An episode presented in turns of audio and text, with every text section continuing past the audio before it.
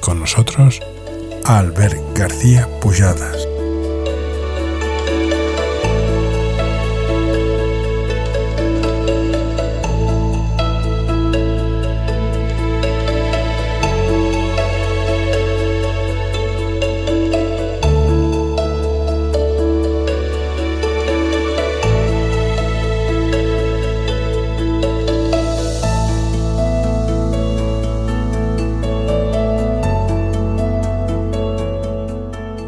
Albert, gracias por acceder a hablar conmigo.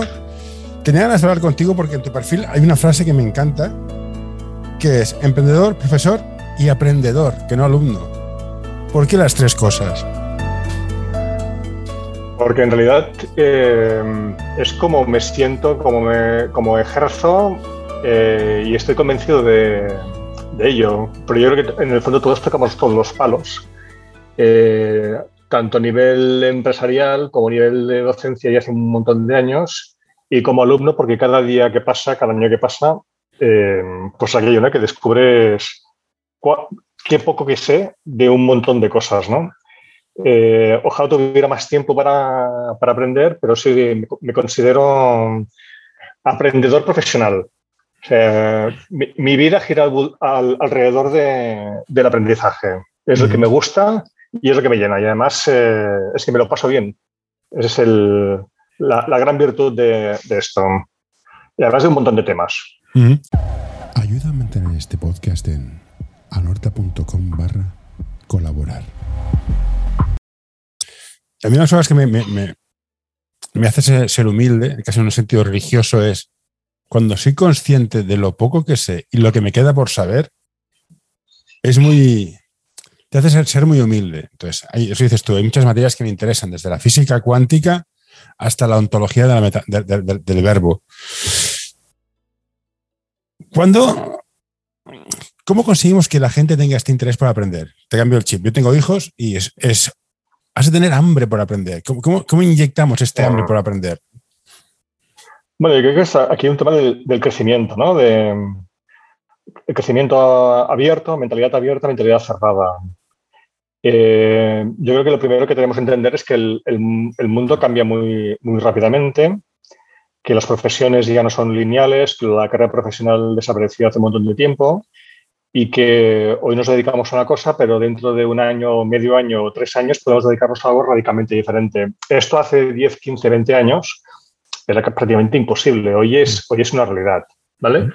Esto por un lado. Dos, eh, yo creo que la humanidad genera tal cantidad de, conocimiento eh, que lo que era válido hace pues tres años ahora mismo eh, puede ser que esa hipótesis ya no esté validada, sino simplemente hay otras hipótesis, hay otras líneas de investigación, hay otros conocimientos, hay otras conexiones que tiran abajo el conocimiento que había hasta el momento. Y luego también porque yo creo que el aprendizaje combinado, eh, la hibridación de materias y disciplinas, así como cuando nosotros crecíamos y estudiamos, eh, todo estaba muy compartimentado, todo era, todo era, muy vertical y era todo muy especializado, la realidad demuestra que, que la mezcla, la hibridación, eh, la combinación, es lo que es, es, el futuro, en realidad, ¿no? Combinar, conectar diferentes materias.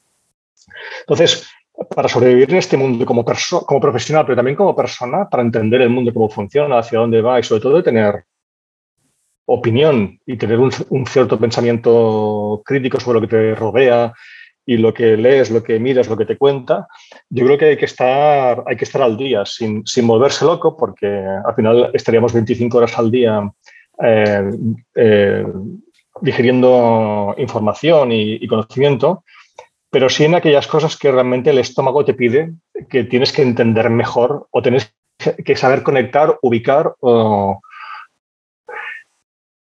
para que para que la gran fotografía eh, tenga sentido, ¿no? Eh, yo creo que mmm, no sé, ahora es un poco como un poco metafísico, ¿no? Pero al final yo creo que aquí estamos de, paso, somos, como tú decías, eh, minúsculos granitos de, arena, somos algo absolutamente pequeño, enano, canijo, insignificante.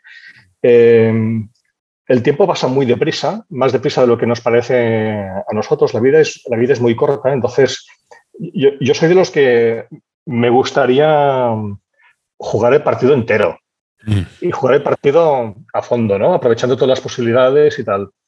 Eh, hay momentos para todo, pero yo creo que hay un montón de cosas por hacer y, para hacer y que tienen mucho significado para mí y que me lo paso muy bien haciéndolo solo o haciéndolo con otra gente y otras personas. ¿no?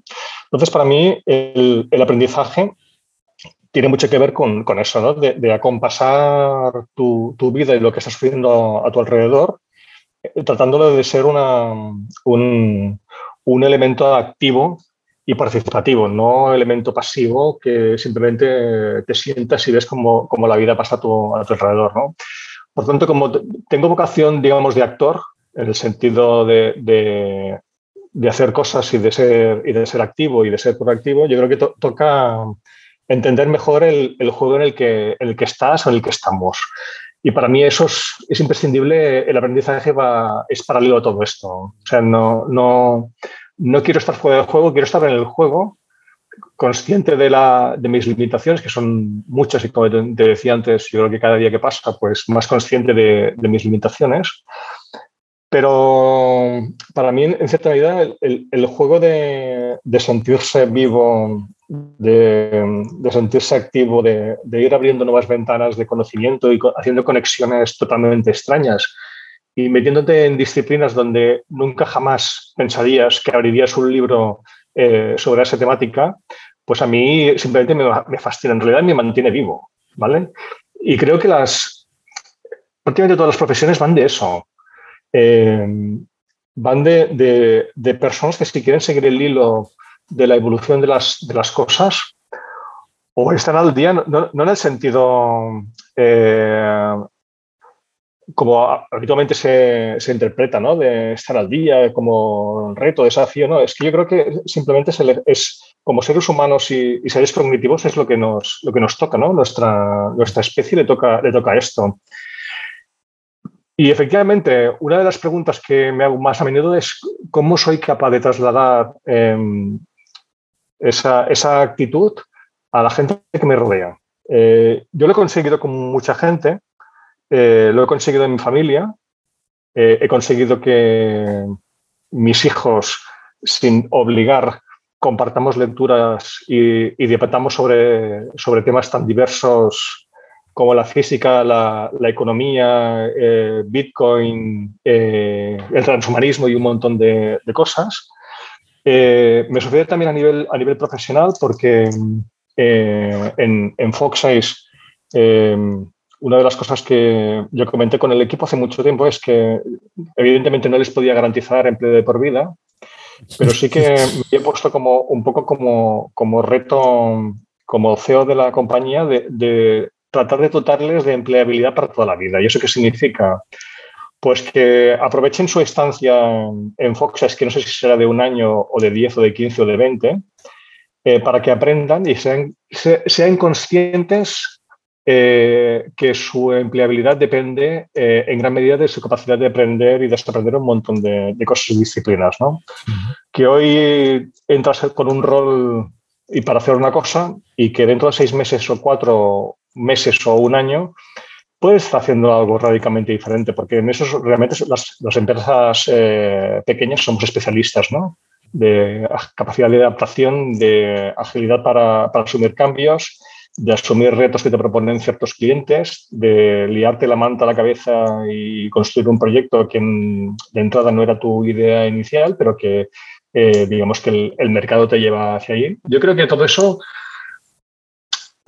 genera necesariamente un tipo de, un tipo de personas, un tipo de profesionales eh, diferente al que tú y yo conocemos o conocíamos hace un montón de años cuando empezamos a trabajar, ¿no? Entonces, digamos, en, esta realidad así líquida, em, o tienes una gran capacidad y un gran deseo de, y gran motivación de aprender, o simplemente es que te pierdes vamos, te tienes que sentir fuera de juego en cualquier, en cualquier momento. Y eso es un, debate interno, porque eso, si no tienes ese motor dentro que te hace eh, el aprendizaje por, su, valor intrínseco, por su motivación intrínseca, no esperando premios, no esperando títulos, no esperando reconocimiento público, o tienes ese pequeño motor o tienes un, grandísimo problema. Entonces, creo que todo va de, todo, va de actitud, de ser consciente de tus limitaciones, de, gustarte los, los, retos difíciles y complicados. Eh, pero efectivamente es una de las cosas más difíciles de, trasladar y de, compartir. Yo discutía, bueno, comentaba con, con alguno de mis, de mis compañeros, eh, porque hacemos muchas veces debates o reflexiones abiertas sobre el aprendizaje, ¿no? Y me decía, no, es que, y al final llegamos a la conclusión de que Netflix, HBO o cualquiera de estas plataformas es un producto de primera necesidad, pero el aprendizaje no lo es o no está percibido como, tal. Y eso es un gran problema, es un gran problema social, humano, profesional, difícil de solucionar porque, bueno, porque al final tú ya sabes, eh, yo soy de los que piensan en, confía en el aprendizaje compuesto, ¿no? que es la acumulación de conocimiento, la conexión, la curiosidad, etcétera, te va llevando a sitios absolutamente insospechados, ¿no? Y la gente que cree que el aprendizaje, la formación es como eh, el último, el último, la última palanca que tiene que activar cuando ya no tiene más remedio, se ha quedado sin trabajo o, quiere acceder al mercado laboral o, o, la han sacado del mercado laboral y quiere volver a entrar y tal, entonces se acuerda de que tiene que formarse. Bueno, eh,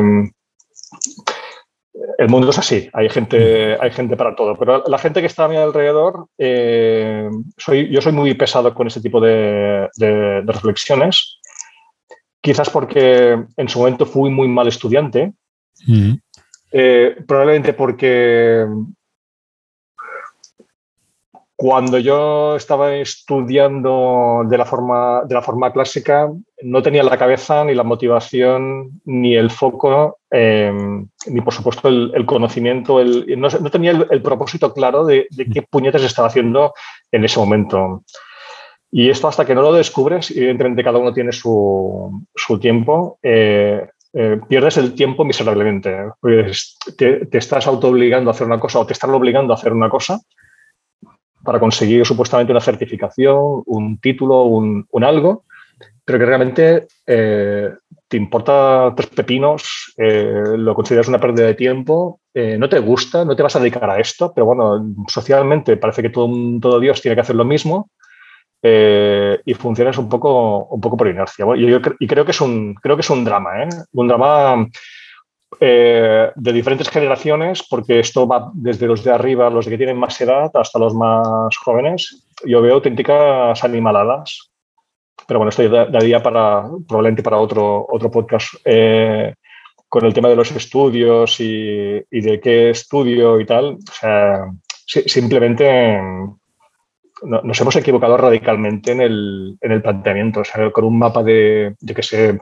Ahora su, supuestamente debe haber más de 600 titulaciones eh, universitarias, ¿vale? Sí. Eh, esto para un chaval, un chaval de 17 años, simplemente es, una, es una salvajada.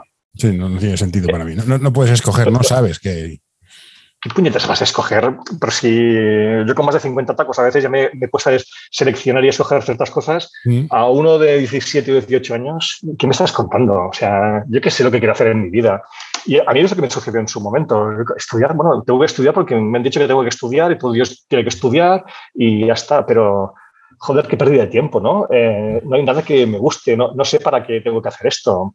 Entonces, bueno, yo, yo creo que hay muchas preguntas sin, muchas preguntas sin, sin respuesta pero sí creo que en general eh, la, actitud de aprendizaje deberíamos, deberíamos hacer que socialmente fuera eh, más, más bien acogida y más bien aceptada ¿no? de lo que es ahora. Y parece que es un reducto de frikis y de, y de gente que no tiene nada más que hacer y, y, se dedica a estudiar o aprender cosas. ¿no?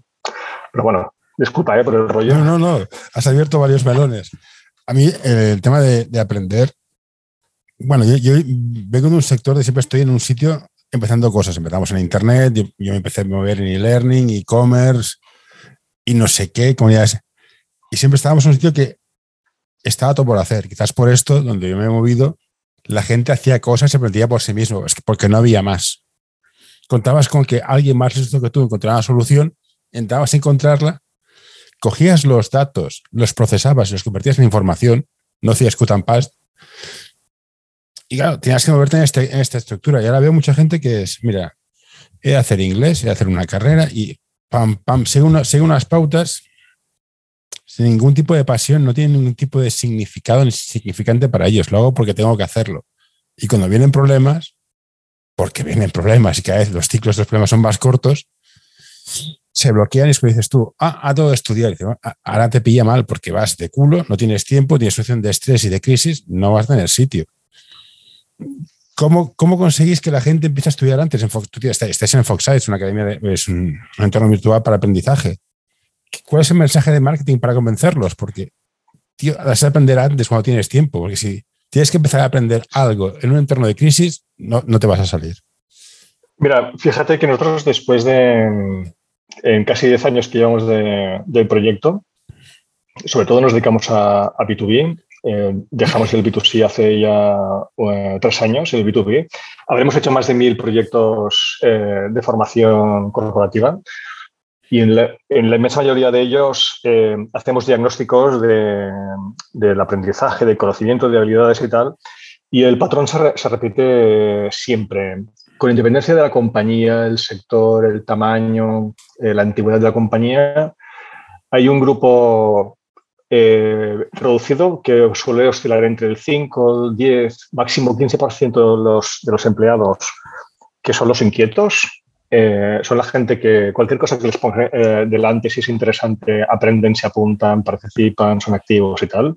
Son lo que llamaríamos la levadura crítica. después de, de, muchos proyectos de, de aprendizaje, formación y transformación, eh, estos son los que la gente de recursos humanos anda loco para, identificar. No, no, están marcados en las organizaciones. Son, algunas veces eh, se manifiestan y otras veces están ocultos, ¿vale? Luego tienes un 25-30% que si se lo pones muy a huevo, eh, conectan y hacen cosas y aprenden algo. Luego tienes un grupo que en algunos casos es gigantesco, que puede estar entre el 30 y el 50% o más, que son los que da igual lo que hagas, da igual lo bueno, lo bien que se lo pongas. Aunque se lo pongas en la, sala de al lado, en el despacho de al lado, aunque se lo pongas online, eh, les pongas una oferta ilimitada, no hacen nada, no aprenden nada, no van a aprovechar nada. O sea, van porque se les obliga. Eh, les importa cero el aprendizaje. Entonces, eh, en algunos sectores es más, más dramático que en otros, pero los, los, tres grupos cambian en, ligeramente en pesos, pero nosotros, por ejemplo, que trabajamos mucho para telecomunicaciones, banca, te puedes imaginar. eh, te puedes imaginar, ¿no? Mm. Eh, los grupos, el primer grupo, en todos estos casos supera el 50% de largo. Mm. O sea, Dicho, dicho por muchos responsables de, no, hablaremos de, marcas y nombres de empresas, estas compañías podrían funcionar perfectamente con solo un tercio de los empleados que tienen, pero perfectamente. Bueno, de hecho tendrían mejor rendimiento, eso está claro. Eh, no, no, echan a la gente porque sería un problema social y porque estaría mal, mal visto, pero les sobra gente a punta pala. Son sectores que van, van a dejar en la calle a un montón de, gente y si no lo han hecho todavía de forma drástica y dramática, insisto, es porque no les dejan. Pero son sectores eh, anticuados, eh, organizaciones totalmente esclerotizadas, para que para tomar una decisión eh, es dramático. O sea, un último, un ejemplo de un proyecto Proyecto de transformación, aprendizaje y tal. Proceso de venta, dos años. Dos, años. Hemos estado dos años. Eh, se hizo un proceso de definición interno, de co-creación y tal, seis meses. Eh, han tardado tres meses, con perdón, en aprobar la puñetera orden de compra. Y ahora nos piden que lo ejecutemos en menos de cuatro semanas. Bueno, eso es un clásico. Existen dos tipos de empresas de marketing y tecnología, las que saben venderse y las que saben hacerlo. Como ves por este anuncio, nosotros somos de las segundas. Visítanos en anorta.com y descubrirás qué podemos hacer por ti. Sí, eso ya. Entonces, te suena, ¿no? Te resulta Sí, sí, familiar. sí, me Porque suena, esto me lo, suena. lo- lo puedes llevar prácticamente a cualquier área de la compañía, ¿eh? Eh, Mm. tal, tal cual. Entonces, ese tipo de compañías em, tienen una dinámica. Están, son compañías que en un entorno competitivo no regulado eh, tienen que desaparecer. O sea, van a desaparecer. ¿Vale? Entonces, toda la gente que hay ahí dentro, toda la gente que hay ahí dentro, eh, se va a hundir como con el Titanic.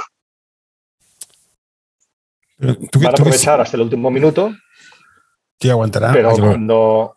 hasta no me da más remedio, que los despidan. Pues, yo estoy aquí que me despidan. Claro, No, no, pero además, claro, eh, la, la solución que ponen en marcha estas, estas grandes eh, corporaciones toda- todavía se tiran, se hacen más daño, se tiran más piedras sobre eh, su tejado, porque van haciendo eres que lo que hacen es descremar justamente la gente buena. bueno, pero La esto, gente esto buena que sabe que encuentra, encuentra trabajo al día siguiente o al cabo de 20 días, Exacto. dice, bueno, yo, a mí me dan pasta y tal, yo me piro. Sí, sí, ¿Quién se queda? Los, los malos. Los que saben que. lo- sí, sí, con perdón. Los que saben que no tienen y- ningún tipo de posibilidad. Ya hemos visto, yo he visto mucha gente que en plan, ostras, me, dan un- me pagan 50 días por año trabajado, me Yo me- piro. yo me largo. Porque te- tengo una oferta aquí en la de al lado y se van y se quedan los inútiles. Estoy harto de verlo. Pues ahí están. Pues, pues todavía están en una espiral todavía más negativa de lo que podrían estar. Entonces, eh, bueno, antídotos. El tema de la empleabilidad. eh, no sé, hemos trabajado con, con proyectos eh, de compañías automovilísticas que ya hace cinco o seis años saben perfectamente que el vehículo eléctrico va a precisar solo un tercio de la mano de obra que, que hasta ahora tenía. Y entonces ofrecieron voluntariamente a, a quien lo quisiera un plan de formación para mejorar su, su empleabilidad. Bueno, pues hay también compañías responsables respecto a eso. Saben que el drama se va acercando, es que son industrias que tienen que transformarse, pero que va a sobrar eh, una gran parte de la mano de obra. Y entonces quien quiere espabilarse se pone las pilas y hace pues lo que le apetece, lo que cree que es mejor para su futuro y tal. Por tanto, yo creo que opciones hay para, para prácticamente todo el mundo. Otra cosa es que la gente eh, pues se quiere esperar hasta el último minuto y hasta que prácticamente no lo echan, eh, pues no toma la decisión, ¿no? No da el, no da el paso. Y como, como emprendedor, ¿qué se podría hacer para agilizar estas empresas gigantescas? Porque eso dices tú, dos años para un presupuesto. ¿Esto quién me lo aprueba? Bueno, 24 sitios y has de pasar por el portal de certificación de compras. ¿En serio? ¿Cómo se agiliza? Porque la burocracia es que es, es No, mortal. no, yo, yo creo que es su modelo de gobernanza que mm, son, son herederos de, de un pasado donde supongo que se cometieron un montón de atrocidades en ese sentido. Eh, y entonces lo, em, las normas y el procedimiento que definieron para evitar eso los ha convertido en, simplemente en, en organizaciones muy poco viables. Pero eso también pasa con la administración pública, eh, que simplemente o, o se hacen trampas de topes de, para evitar concursos y tal, o simplemente eh, mejor no tocarlo ni con un palo, ¿no? O sea, porque dices, no, no, cuanto más lejos el sector público, mejor la administración pública. Pues bueno, No, ahí yo- estamos. Yo, cuanto más lejos, mejor, porque encima, al final, cuando no te pagan, no son bueno, sino eh, le- lejos, no, no quiero verlos ni cerca. Una vez estuvimos hablando con los de Fumen, Axio Deu. Uf, me quería arrancar los ojos. No, no, no, no- puede ser cierto lo que estoy viendo en esta reunión. Entonces, cuanto más lejos, mejor. Sí, sí, eso, estoy toda razón. Sí, sí, si tu, si tu negocio, si tu negocio depende del sector público, es aquello de suerte.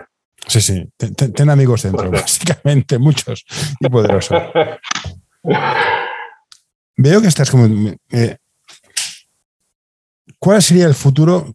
¿Quién dirías a alguien que estudie o que estudie lo que le guste? Porque estaba apuntando cosillas y hay temas de computación cuántica, de inteligencia artificial, de energía, hay un montón de cosas. ¿Qué? Sí, Pero lo que nunca veo lo- sí. es temas sociales, temas, temas de, de, de, de- trato humano, porque mucho, pero de gestionar grupos. O sea, al final, yo trabajo con gente que era muy inteligente, mucho más inteligente que yo, y tratarlos había que saber. Y de este tema tampoco veo Ya. tantos cursos, tanta formación. Ya, mira, porque tradicionalmente la, la- digamos que la formación reglada, eh, el itinerario, no tenía en cuenta lo que llamamos las soft skills, ¿no?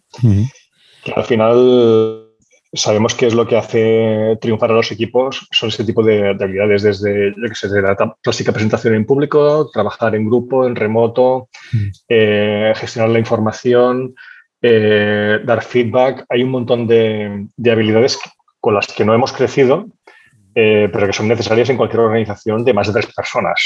¿vale? Entonces, eh, ese es el gran, problema de, los recursos humanos en, las grandes, organizaciones, que la gente te viene con hard skills a tope, pero que no entienden que con lo otro no funcionan las organizaciones. Tú no puedes trabajar en equipo con gente, pues eso, eh, gente que o con problemas de ego, o que no sabe gestionar su tiempo, o que no sabe trabajar en equipo, o que no sabe gestionar proyectos. Eh, yo diría que más importante que el conocimiento, que es, un conocimiento además que caduca con muchísima rapidez, fíjate la paradoja que las soft skills eh, seguimos evolucionando poco. Eh, hmm. Es lo mismo prácticamente que hace cinco años y que hace diez. Ahora mismo pues habrá un hit de trabajo en remoto por motivos obvios, pero trabajar en, en equipos, presentaciones, dar feedback y tal, sigue siendo exactamente lo mismo que era hace tres, cinco y diez años. Pero en cambio, eh, en la inmensa mayoría de las disciplinas, eh, todo demás ha cambiado. O sea, lo que era válido hace 10 años, ahora mismo, desde el punto de vista de tecnología, pues tendrías que hacer un reset porque ya no hay, prácticamente nada sirve. Eh, pero también pasa algo similar en, un montón de disciplinas. En, ciencia, por ejemplo, hace tres años había una, una, serie de paradigmas, hoy los estamos, estamos cambiando. Además, luego lo que hablábamos antes, ¿no? También el cruce de disciplinas, hibridación de disciplinas, que hace que la evolución y el cambio sea mucho más dramático ahora que hace 5, 10 y 15, 20 años. Por tanto, y además es que eso lo puedes aprender, lo puedes incorporar a medida que va saliendo del horno. Si te interesa, puedes estar al día, perfectamente al día. Eh, y ya se sobreentiende que lo que acaba de salir ahora mismo no tienes ninguna obligación de, saberlo. Por lo tanto, lo puedes incorporar sin ningún tipo de problema. Además, porque probablemente dentro de un año, dentro de dos años, ya habrá cambiado o la versión o el enfoque o lo que sea. Por tanto, cuando salga otra nueva oleada, otra nueva versión, pues ya te enterarás de cómo funciona y cómo gestionarlo. Pero la gestión de equipos, dar feedback, trabajo en remoto, colaborativo, gestión de proyectos y tal, seguirá siendo, seguirá siendo eh, necesario hoy, ayer, hace 5, hace 10, hace 15 y dentro de 20 años seguirá siendo lo mismo. Y, hace mucho tiempo, bueno, hace, tiempo, hace 10 años nos quedamos en paro. Empezamos a buscar un proyecto para hacer I más D más I, transferencia tecnológica a empresas. Estamos hablando de universidades. Y una de las cosas que más me fascinó es, son todos unos cocos, pero su incapacidad de ver el potencial financiero de sus patentes y la lucha de egos de no, este artículo lo tengo que firmar yo, no este, lo hacía imposible. Necesitamos científicos y necesitamos una niñera que los cuide. ¿Estás de acuerdo conmigo? Para que digamos, no, nos emocionéis todos, hemos de trabajar juntos, hemos de conseguir monetizar. Te parecerá feo, soez. En este país se ve mal al tío que gana dinero, pero al final hay que monetizar porque hay que pagar el sueldo, no puede ser todo en nuestros impuestos. ¿Cómo ves tú este, este, dilema de, joder, tenemos un, país, una región, llámalo como quieras, con un ambiente brutal, podemos tener unos centros de estudios brutales, pero que porque es de la Generalitat, porque es del Estado, porque es de Europa, porque llama un Pepe, tú te llamas Juan, firmas tú, firmo yo, al final se pierde todo y se van todos fuera. Vivo, vivo, vivo un proyecto de, ese estilo muy de cerca porque participo en él desde, hace, desde que lo montamos. Eh, con, gente más, tuve, tuve el privilegio, tengo privilegio desde, desde hace un año de ayudar a, montar una, de hecho, una compañía que se dedica a al, diseño de, de fármacos vía, vía computación, ¿vale? Mm. Diseño computacional de fármacos, para entendernos. Mm. Entonces, bueno, eh, tiene dos focos la, compañía, uno que son antivirales y otro antibióticos, ¿vale? Antivirales, entre ellos el, el COVID. Y uno de los proyectos que estamos desarrollando es una, un tratamiento anti-COVID, eh, pero que digamos que permita ser eh, tomado no como inyección o como vacunas, sino como pastilla, como pequeño líquido, aquello de casi casi profiláctico, ¿no? Y, es público porque se puede, se puede contar. Trabajamos con, eh, Fundació Lluita contra la SIDA y malalties infecciosas. Por tanto, tenemos a varios científicos eh, en un spin-out tra trabajando en ese, en ese proyecto. Y, evidentemente su foco es la ciencia. Entonces, cualquier cosa que no sea la ciencia, lo otro, eh, con, con, todo el cariño del mundo, pues, pues expresan unas emociones, o sea, toda la racionalidad que tienen con la ciencia no la tienen con la gestión del proyecto o la gestión de la, de la compañía. Entonces, eh, bueno, pues probablemente dentro del el éxito de los proyectos está gestionar ese tipo de talento o ese tipo de, esfuerzo, porque es tan importante eso como otras cosas eh, y que esos científicos se sientan cómodos con un formato y que pueda y no les preocupe y ni tengan sensación de pérdida de control y tengan suficiente, suficiente protagonismo y tal, forma parte también de, de, de, los skills y de las actividades clave importantes para desarrollar un proyecto de ese, de ese estilo. Efectivamente, has puesto el dedo claramente en la llaga. La gestión de eh, esas personalidades científicas o ese personal científico que tiene un foco muy concreto y tal, pero que si quieres que un proyecto empresarial llegue a un puerto, que un proyecto llegue a un puerto necesita financiación. Si un proyecto necesita financiación es que tiene que haber retorno para alguien. Si tiene que haber retorno para alguien es que tiene que haber alguien que ponga dinero, por alguna razón u otra. ¿vale? Sí. Entonces, al final llegas al mismo punto. O sea, entonces, bien que ese tipo de personas lo entiendan, por tanto, arriesguen una parte de, de su trabajo, eh, pero eso es tan importante como la ciencia, tan importante como conseguir rondas de financiación, tan importante como el, el marketing y la comunicación, etc. Sí, sí, eh, efectivamente, 100%. Eh, pero sigue estando mal visto, y estoy de acuerdo contigo, el empresario yo creo que culturalmente sigue estando un poco bajo sospecha. Aquello de mmm, empresario, mmm, sospechoso. ¿Y qué hacemos? Sigue siendo sospechoso. Yo entiendo que te puede caer mal Ana Botín. Vale. Pero el que levantó Mango, no. El tío curró como un loco. El de Zara también. El, el Roche también. ¿Por qué tenemos mala, mala, mala prensa? ¿Por qué tenemos? Bueno, yo soy un empresario, yo soy un autónomo que ha venido a menos, pero ¿por qué tiene mala prensa? El, ¿Qué se puede hacer? Bueno, yo creo que también forma parte del. Eh, son, son referentes poderosos eh, creo que hay una, hay una mezcla ahí de, de, respecto al poderoso de, bueno, pues este tiene mucho dinero, pues algo, mal, algo malo o habrá tomado algún atajo o algo malo habrá hecho para conseguir tanto dinero.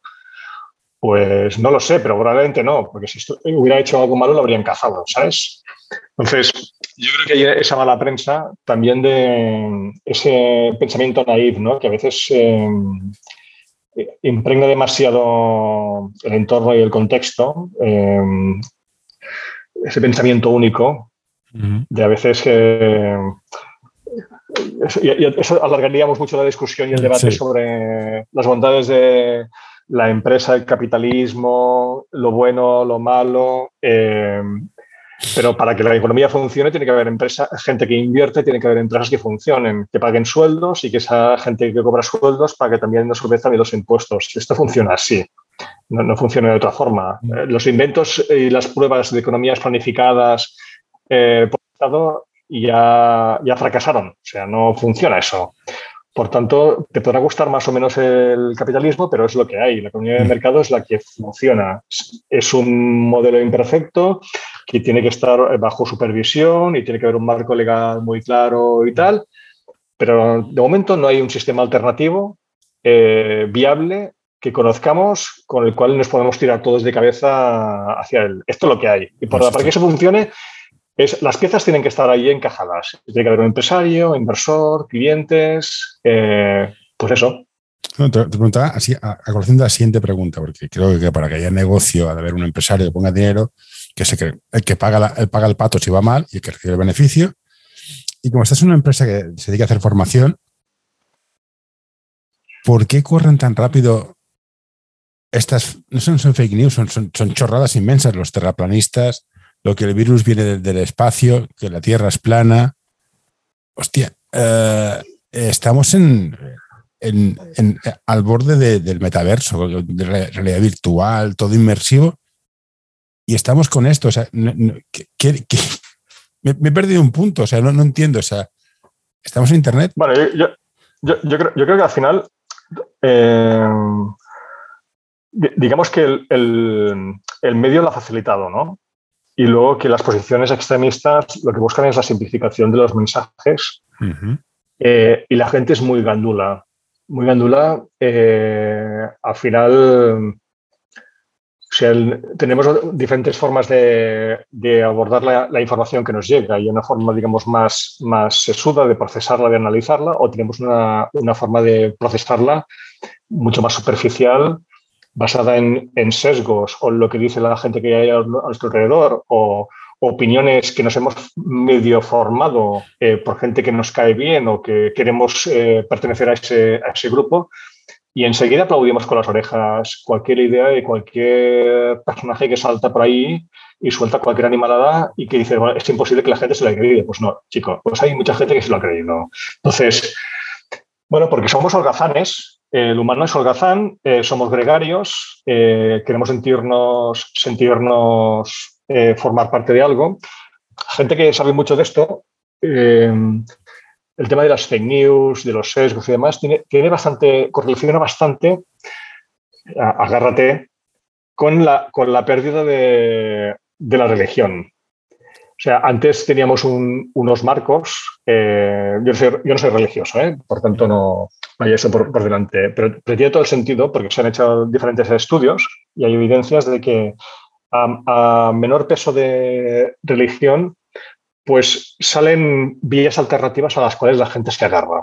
¿vale? Al final, desde un punto de vista de, psicología evolutiva, eh, los humanos seguimos siendo unos, unos, bichos, unos animales que necesitamos pertenecer a un colectivo, eh, necesitamos ser reconocidos eh, y nuestra genética y nuestro comportamiento, muchas veces irracional o muy emocional, tienen mucho que ver con todo eso, ¿no? de reconocer, aplaudir, asumir eh, cosas que alguien de una, desde un punto de vista racional no asumiría, pero hay muchas razones, muchas fuerzas que nos llevan a, la presión de grupo, todo ese tipo de La presión de, grupo es muy fuerte. Yo estoy de acuerdo que una presión de grupo muy alta te lleva a creer cualquier cosa. Yo creo que la gente, hay mucha gente que tiene un trabajo de 10 horas de paleta, picando en donde sea, llega a casa y dice, mira, yo no quiero pensar. Ponme Netflix, que paso lo pago, y ya está y no piensan. Y ese, ese, espacio moral o ético que estaba en la religión, que es para, mira, Dios ha dicho, estos son los diez mandamientos, viene cualquier populista de turno, ya sea de Podemos, de Vox, el Brexit, Trump, me da igual, y te coloca una mercancía simple, porque las ideas, o sea, que Vox tenía razón, era un nazi, pero tenía razón. Simplifica. Con lo cual nos lleva pues a que los intelectuales que sí se supone que piensan, algo falla, porque no transmitimos una escala de valores nueva. Y entonces teníamos un jardín interesante, que es el tema de la ética, la moral y, la, y cómo ha de suplir la religión. Sí, sí, y, sí, sí, y además yo creo que mm, pensamos que nuestro marco mental y nuestro marco moral, eh, sobre todo de Occidente, ¿no? Europa, eh, digamos, miramos el resto del mundo con una cierta superioridad. Ayuda a mantener este podcast en anorta.com barra colaborar. Pero empezamos a darnos cuenta, joder, que, nos estamos quedando en el furgón de cola.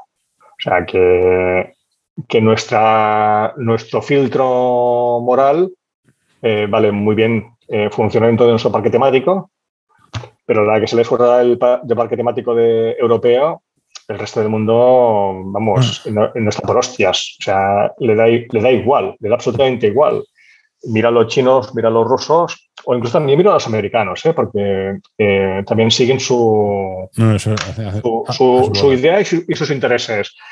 Eh, y yo creo que tiene que ver también mucho con ese, con ese marco moral, esa superioridad supuestamente europea, que nos hemos quedado, nos hemos quedado con nuestra, nuestra filosofía, nuestro, nuestro marco, pero estamos más solos que la una y perdiendo cada vez más posiciones en, en prácticamente todo.